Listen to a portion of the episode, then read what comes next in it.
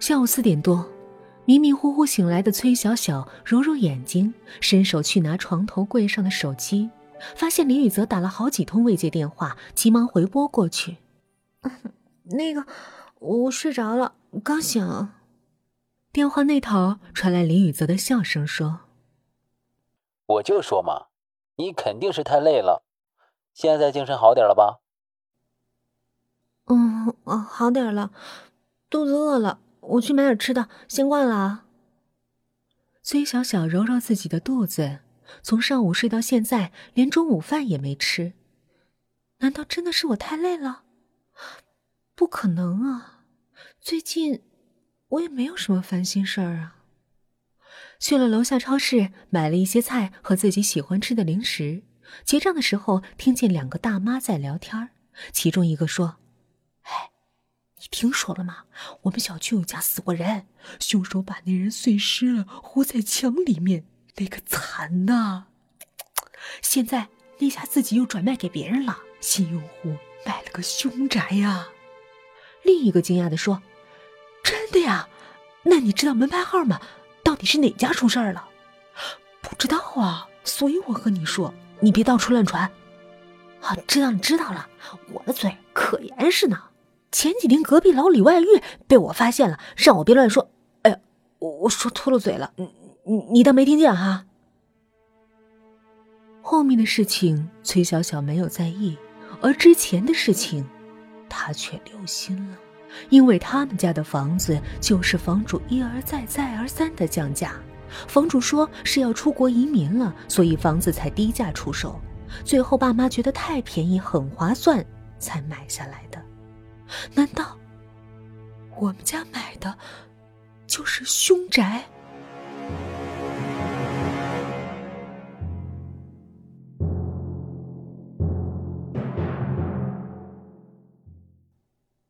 回到家后，总是惦记起这件事儿。崔小小决定去证实一下这件事儿，用电钻在墙壁凿个洞，先看看。如果自己买的真是凶宅，那就报警。说干就干，不一会儿，墙上凿出了一个洞，里面显现出来的是一只眼睛，正盯着他看。崔小小吓得惊慌失措，突然眼睛不见了，变成了一张嘴，说道：“我是邻居，你捅我墙干嘛？”“哦，对不起啊，对不起，对不起。”哦，虚惊一场。崔小小抱歉的说。在洞内简单放了一些碎石，总算是把它重新填堵好了。吃完饭后，躺在床上的崔小小突然听见外面有人敲门，他以为是李雨泽来了，打开门一看，什么人也没有。崔小小以为自己有幻听了，他随手带上了门，却忘了锁。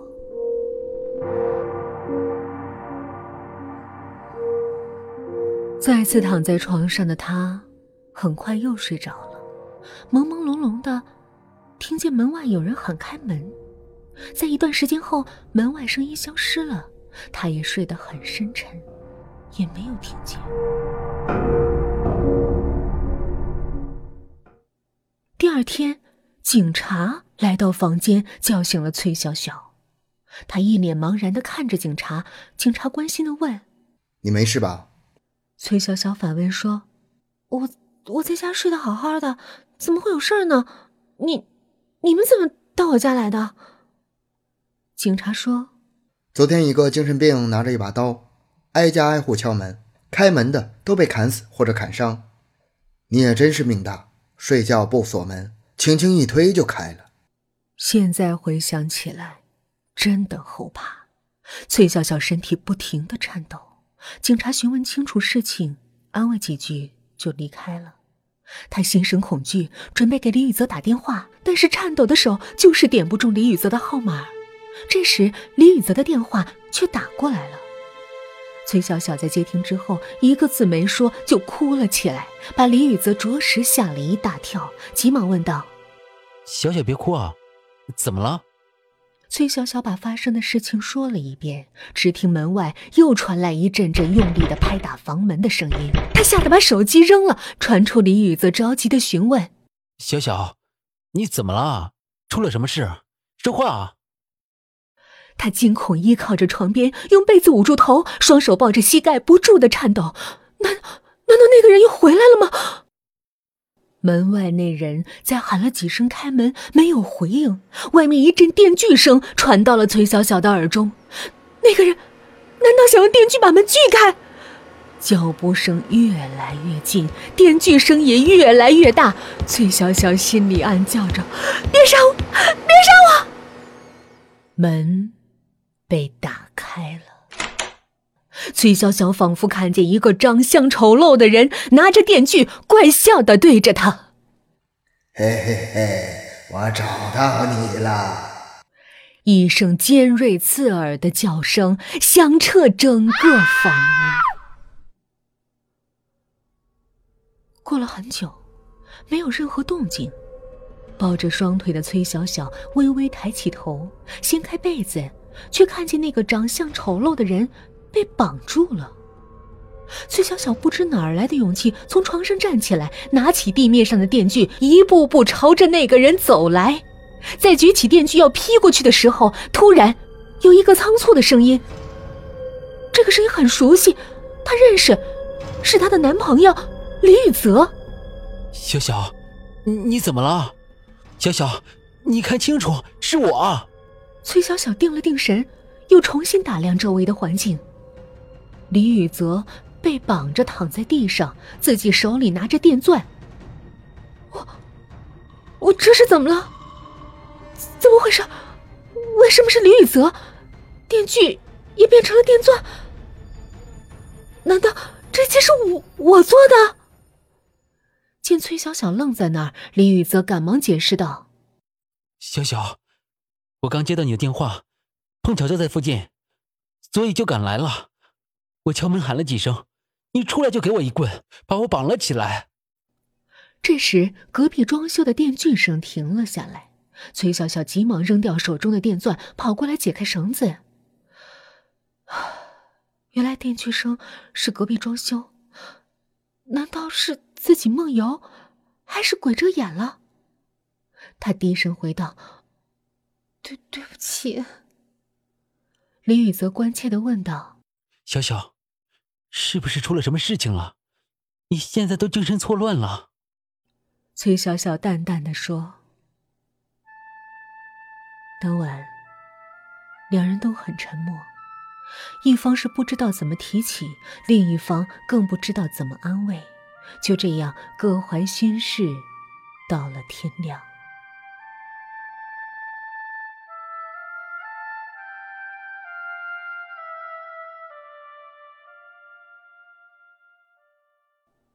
清晨，阳光从窗户映照在崔小小的脸颊上。李雨泽趴在床边，揉揉眼醒来，看着熟睡中安稳的崔小小，用手轻轻拨开刘海。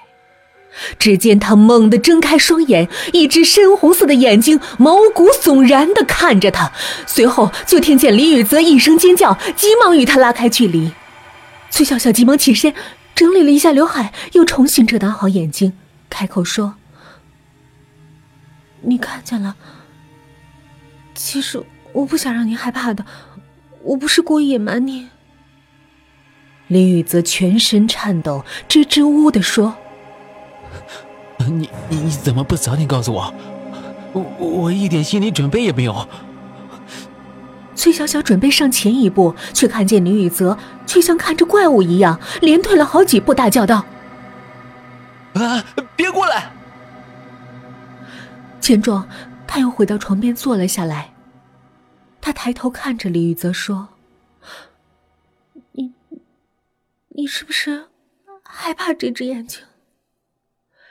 林雨泽不敢正视崔小小的眼睛，显然，他对他。是很害怕的。崔小小见状，笑了笑说：“我不是有意要隐瞒你的，我害怕我吓着你，不想让你把我当怪物一样看。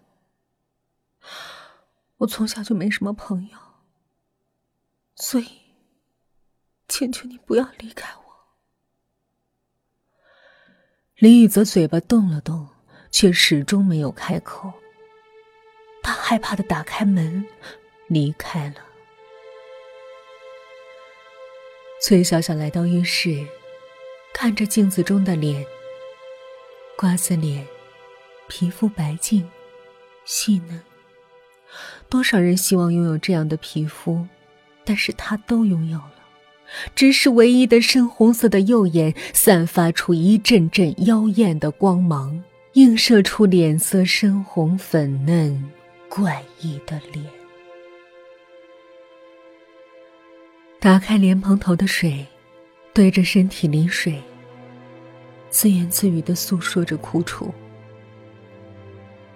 苏小小，你不要哭。从小到大，都被人当怪物。都坚持过来了，现在不就是分手？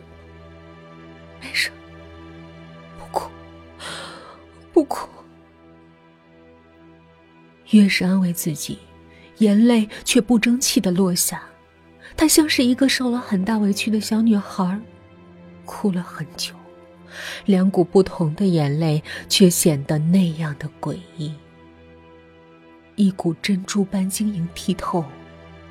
一股鲜红似血，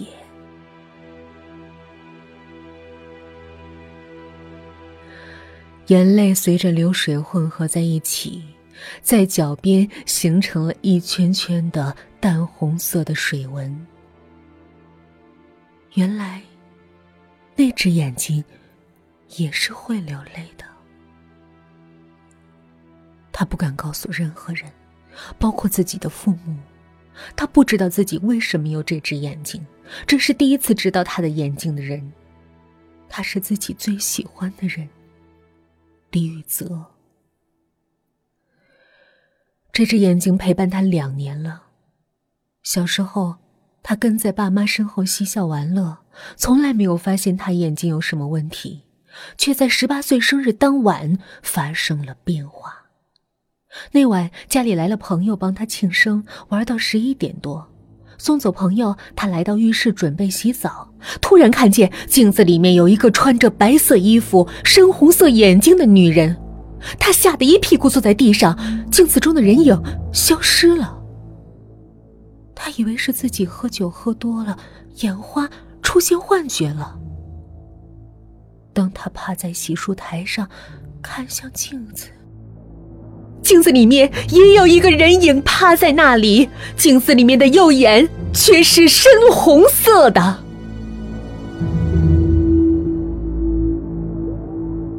一声短暂尖锐的惨叫从浴室传出，妈妈急忙打开浴室的门询问，看着崔小小坐在地上，妈妈生气的说：“哎呦，你已经是成年人了，怎么还坐在地上？头发乱糟糟的，来过来，我帮你整理一下。”崔小小站起身来，回道：“不，不用了，出去了。我先洗澡，我能整理好的。”等到关上门，崔小小再次来到镜子面前，轻轻的拨开右边的刘海，一颗深红色的眼睛显现出来。